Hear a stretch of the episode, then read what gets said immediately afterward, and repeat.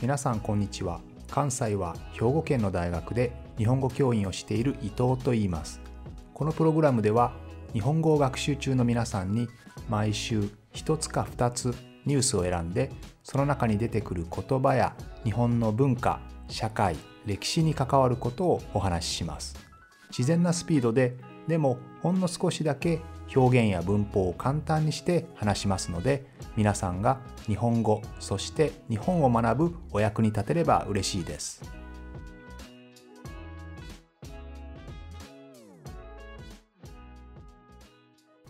今日は日本とロシアの関係の第3回目ですね。先週先々週と日本とロシアの関係についてお話をしてきましたが今日はその最後ですね。今日は第二次世界大戦。World War II の時のお話ですね。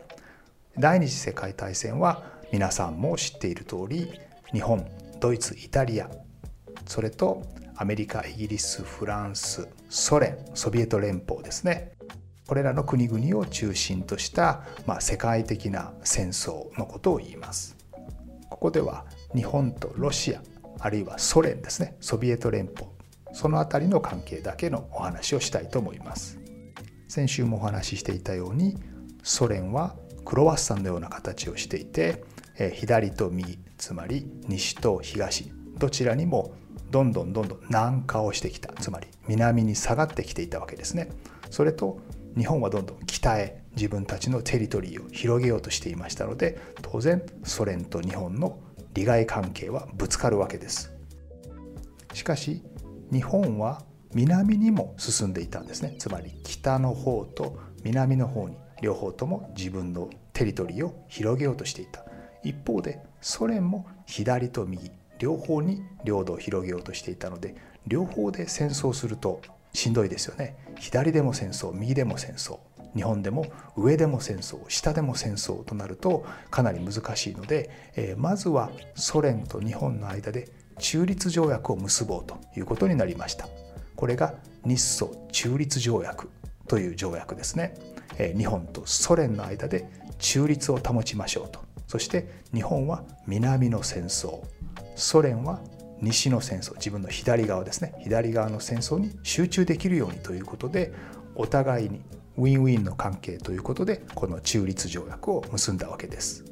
この中立条約が後でいろいろと問題になってくるわけですけれどもとりあえずこの条約が結ばれた状態でソ連はドイツと戦争をします。つまり左側ですね。自分の左側で戦争をするわけです。ただし日本はこの時にこのドイツとソ連の戦争の経過プロセスを見てですねもしドイツが勝ちそうだったら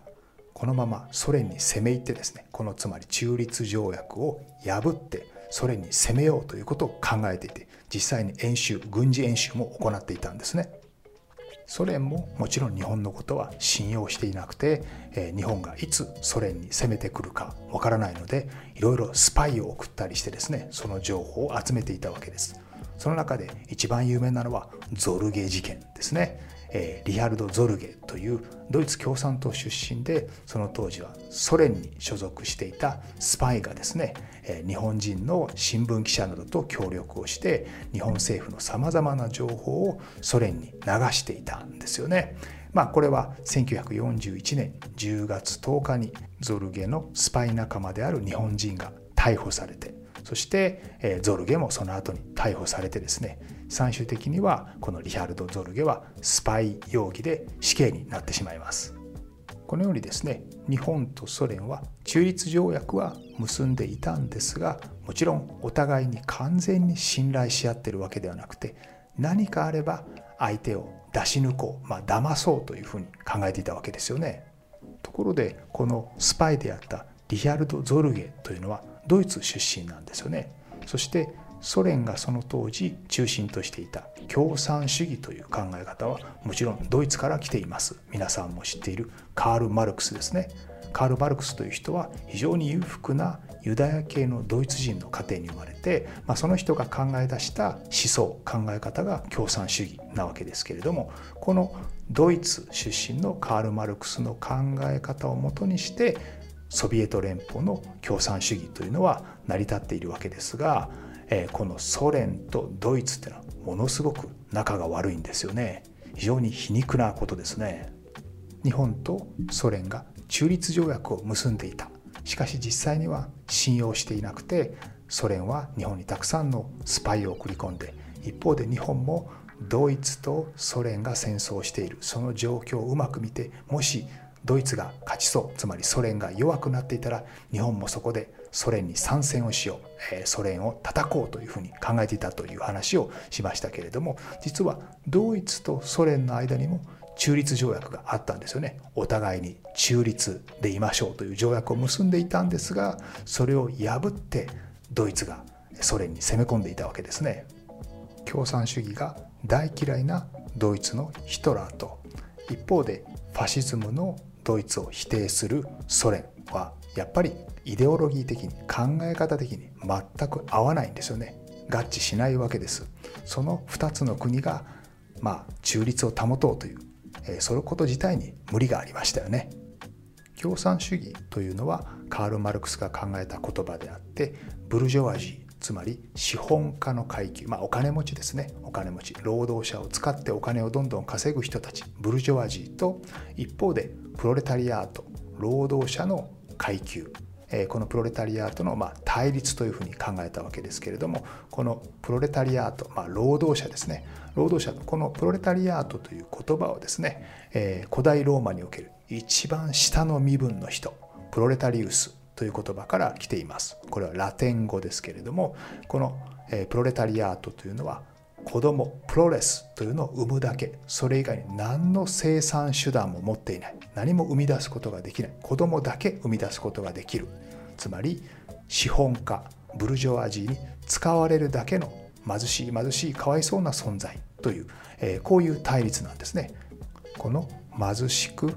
奪われるだけの存在のプロレタリアートが戦ってブルジョワジーから力を奪う。そして自分たちのための政治をする、え、そういう社会を作り出す。これが共産主義ですね。このような社会を理想にしたのがソ連という国です。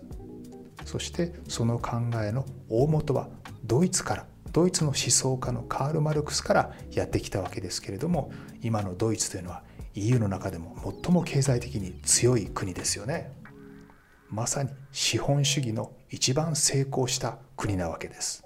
一方でそれに対立する形でその資本主義は良くないということで新しい国を作ろうとしたソ連がうまくいかずに現在はロシアになってそして経済的にもどんどんどんどんシュリンクしていってしまっているそういう状況というのはちょっとま悲しいというかアイロニックな状態ですよね。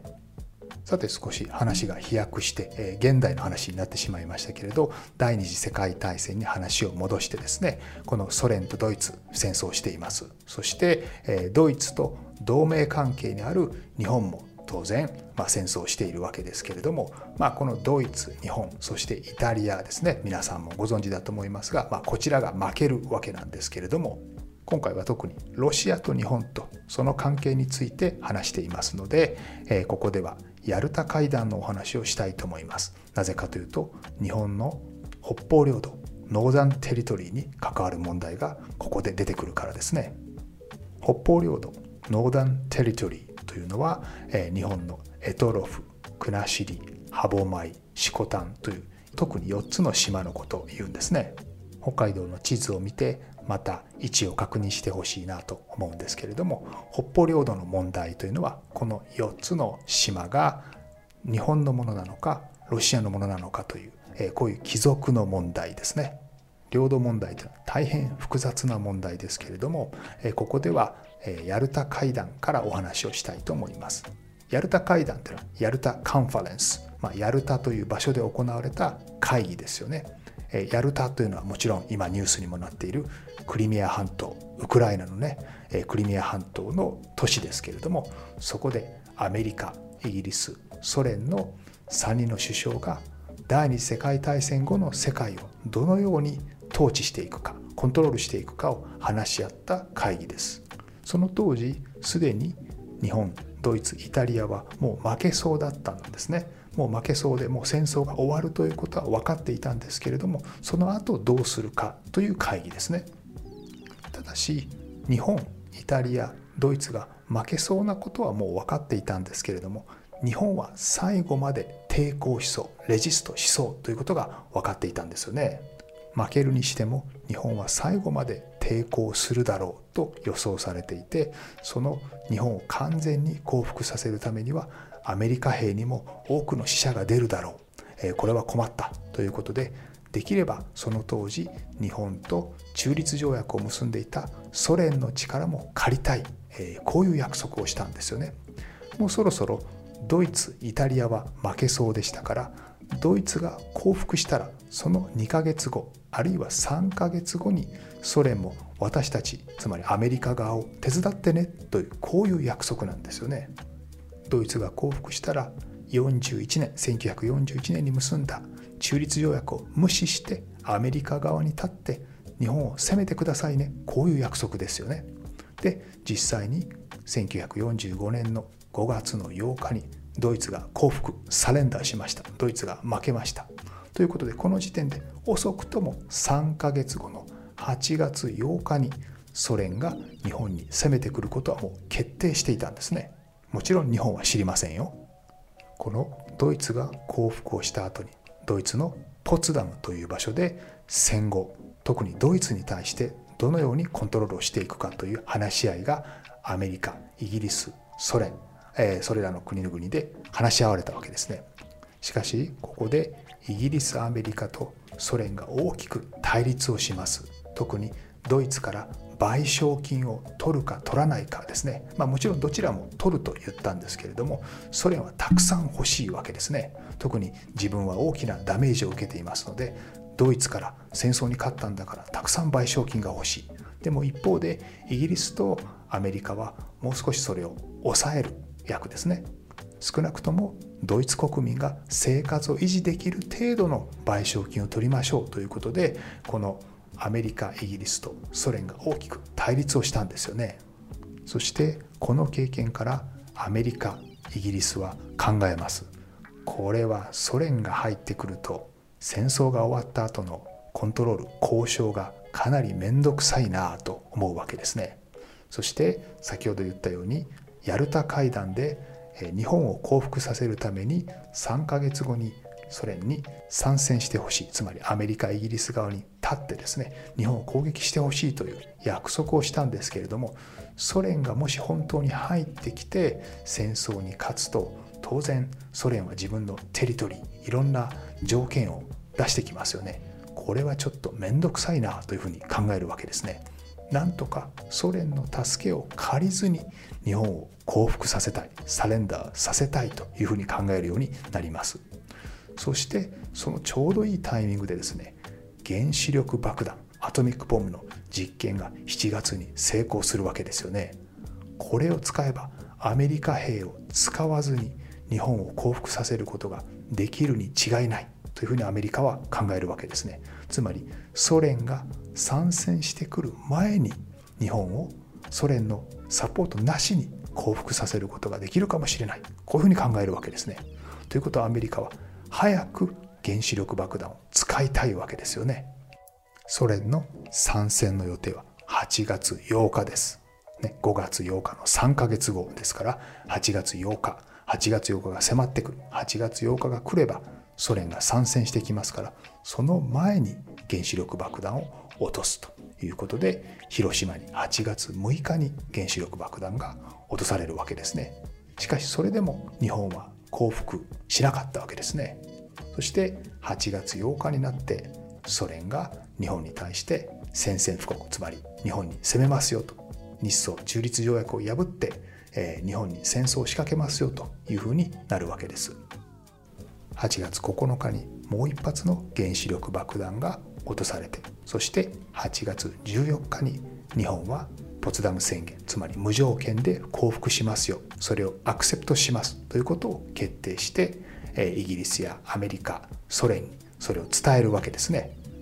そしてその次の日8月15日に天皇が玉音放送というふうに言いますけれど日本国民に向けてラジオで我々日本は戦争に負けたんですということをラジオで放送するわけです。